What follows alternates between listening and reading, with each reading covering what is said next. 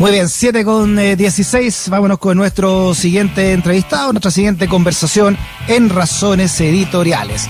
Con un 43,71% de los votos, el activista medioambiental del Movimiento de Defensa del Agua, Modatima, Rodrigo Mundaca, se quedó finalmente con la gobernación de Valparaíso. Se trata de uno de los tres candidatos que evitaron la segunda vuelta contundente ¿no? el resultado con el que el candidato independiente, apoyado por el Frente Amplio, superó a la Carta de Chile Vamos, Manuel Millones. Y de Unidad Constituyente, el ex rector de la Universidad de Valparaíso, Aldo Valle. Tenemos al teléfono precisamente para hablar nuevamente con él, con el ahora gobernador electo de la región de Valparaíso, Rodrigo Mundaca. Rodrigo, ¿cómo está? Bienvenido a Razones Editoriales. Hola, ¿qué tal? Muy buenas noches. Muchas gracias por este contacto. Estoy a su disposición. Bueno, primero felicitarte, Rodrigo, ¿ah? por, el, por el triunfo, un, un, nuevo triunfo ciudadano de los tantos que hubo en esta jornada. Sí, bueno, fue un, fue un triunfo, fue un triunfo bastante, bastante trabajado, diría yo. Llevábamos muchos meses en campaña. Nosotros participamos dentro del proceso deliberativo del Pacto Frente Amplio por nuestra condición de independiente y pasamos por un proceso de primaria que tuvo un primer desenlace por allá por noviembre del 2020 que nos transformó también en primera mayoría nacional proporcional esa, en esa ocasión. Y de ahí en más mantuvimos la campaña, estuvimos 10 meses recorriendo intensamente la región de Valparaíso. Nosotros vivimos en la región, yo vivo en la provincia de Petorca hace mucho tiempo, eh, y pero recorrimos intensamente la región durante 10 meses, estuvimos junto a los obreros de más, los trabajadores precarizados, los movimientos socioambientales, las ollas comunes, los campamentos, y la verdad que trabajamos intensamente junto a un grupo grande de compañeras y compañeros de Modatima. Y la verdad que lo que ocurrió el día de ayer creo que también es, un reflejo y fruto del esfuerzo sostenido que mm. hemos mantenido durante tanto tiempo porque no somos un movimiento que surge a la ley de la revuelta popular sino que es un movimiento que tiene muchísimo muchísima historia para atrás y que, ha, y que ha batallado en condiciones de muchísima adversidad para hacer del agua un bien común y de su acceso a un derecho humano. Así que estamos contentos, estamos muy desafiados, sentimos la responsabilidad y por tanto esperamos estar a la altura de las circunstancias también. Sí, hablamos un par de veces, Rodrigo, por esta, en esta campaña, ¿no? Eh, ¿Qué significaba para ti eh, enfrentarte a la, a la política más tradicional, eh, representada por, por los dos pactos a los cuales le, les terminaste ganando por un amplio margen? ¿Dónde radicas tú la, la clave de, de, esa victoria, más allá del esfuerzo personal y del equipo, por supuesto?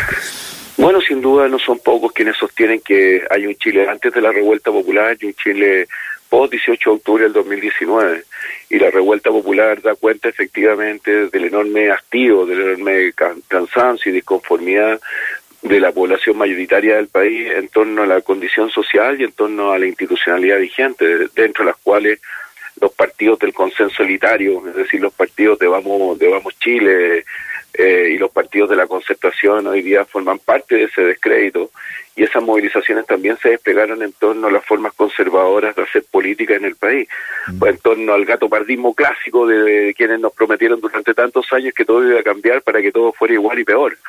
Por tanto, creo que hay mucho de eso, hay mucho de eso en el, en el resultado electoral del día de ayer, particularmente en la región de Valparaíso, no sé si la prensa sabe, pero en la región de Valparaíso de 15 constituyentes más un escaño reservado, se escogían 8 constituyentes en el distrito 6, en el nuestro, donde vivimos, 7, siete constituyentes en el 7 más un escaño reservado, de 15 de 16 eh, candidaturas constituyentes, 8 ocho, resulta ocho, ocho que resultaron electas el día de ayer provienen del pacto a pro dignidad y provienen también de la lista del pueblo. Y eso es un indicador claro, muy distintivo efectivamente de que también hay un cambio en el clivaje político en la región de Valparaíso.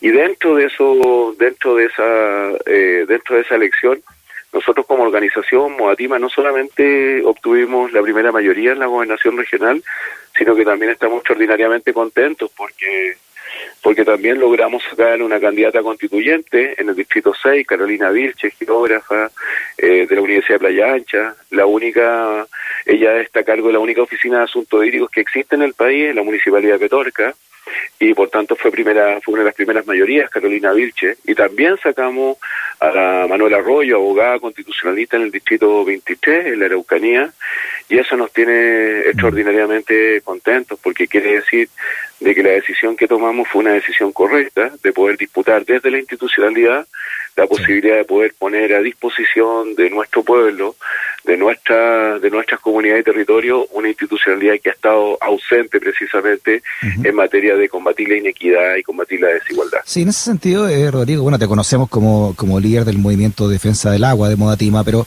¿cuáles son, ¿cuáles son los grandes entonces desafíos, además, que, que te gustaría enfrentar como gobernador ahora de, de la región de Valparaíso? Hay, hay, hay, hay urgencia, hay urgencia, hay urgencia como lo, como, como lo indica que son inmediatas. La región de Valparaíso es la región que tiene la mayor cantidad de campamentos del país. 225 campamentos, 23.843 familias viviendo en esa condición, que no son población ni de tercera, ni de cuarta, ni de quinta categoría, muy por el contrario, es población que hoy día exige su derecho a vivir en la ciudad y a resignificar el lugar donde ellos quieren vivir. Por tanto, ahí hay una hay una prioridad. Hoy día en la región de Valparaíso tenemos más de 350.000 personas dependiendo de los camiones de aljibe en un escenario de pandemia como este, francamente brutal, el tener que depender de camiones de aljibes para tener agua todos los días. Es una región que tiene dos dígitos en materia de cesantía, una región que está llena de ollas comunes porque el Estado simple y llanamente ha solayado su responsabilidad de alimentar a su propio pueblo. Hoy día es fundamental terminar con los crímenes, la violencia de odio, los crímenes de género, los crímenes con, con una connotación sexual y que están dirigidos fundamentalmente a las disidencias sexuales o en contra de las disidencias sexuales. Mm. Hoy día es fundamental también hacerse cargo de la migración, entendiendo que los pueblos que migran están ejerciendo un derecho humano. Eh, la migración es un derecho humano. Y las personas con discapacidad también, que en la región de Valparaíso son aproximadamente 250 mil personas que están en esa condición. Por tanto, tenemos muchísima, muchísima urgencia hoy día. Y esas urgencias tienen que ver precisamente con colocar en la centralidad de nuestra tarea la vida digna, la vida humana. Sí, eh, ayúdanos también a entender eh, una pequeña clasecita, Rodrigo cívica. ¿Cómo? Eh, el cargo de gobernador, eh, en tu caso, ¿no? ¿Cuál es, cuál es, cuándo, se pone en marcha y, y, cómo va a ser, cómo sería la relación entre el gobernador y la figura de ahora el delegado presidencial, ¿no? Que lo conocimos hasta ahora como intendente. Bueno, el cargo se asume el día 14 de julio y hay cifras, o sea, hay fechas que son bastante precisas, aproximadamente en en un mes y medio más, bueno, un poquito más de un mes y medio, casi en dos meses, el 14 de julio.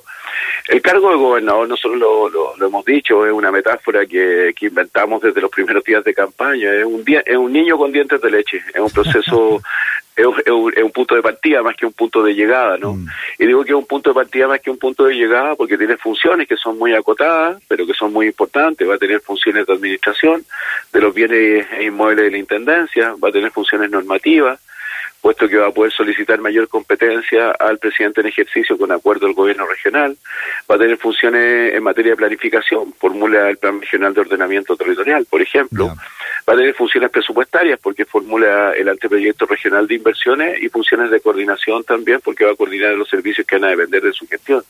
Y en materia de competencia va a tener competencia emanada del Ministerio de Vivienda, va a formular el Plan Regional de Ordenamiento Territorial, por ejemplo, el Plan Regional de Desarrollo Turístico, por ejemplo, va a tener competencia en el ámbito del Ministerio de Transporte, va a poder administrar los subsidios del transporte escolar, el transporte rural y el de zonas aisladas y va a poder también administrar los instrumentos de fomento productivo que se encuentren anidados en las instituciones de fomento que están descentralizadas. Dicho eso, no es suficiente, sin duda. Necesitamos hoy día muchas más competencias, necesitamos competencia en el ámbito del Ministerio del Trabajo, el Ministerio de la Salud, competencia en el ámbito del Ministerio de Agricultura, de Medio Ambiente, el Ministerio de Ciencia, y por eso decimos que este es un punto de partida y no de llegada, porque queremos correr la frontera lo posible y queremos tener mayores atribuciones, mayores competencias. Por tanto, la convivencia con el delegado presidencial también es un reflejo de cómo se intenta maniatar este proceso de centralización, porque en la, en la práctica y en rigor vamos a tener que convivir con una suerte de celador al lado, que va a tener las funciones de administrar la fuerza pública y también vigilar el funcionamiento de los servicios públicos y el gasto de los servicios públicos, y eso a nosotros nos parece bastante improcedente y esperamos que esa figura desaparezca mucho más temprano que tarde. Rodrigo Mundaca, gobernador electo de la región de Valparaíso. Rodrigo, un abrazo grande y de nuevamente felicitaciones por el triunfo. ¿eh? Muchas gracias a la Radio Sacha, ahí tenemos muchísimos amigos y gracias por el buen trato y la deferencia que tienen con nosotros. Abrazos. Abrazo.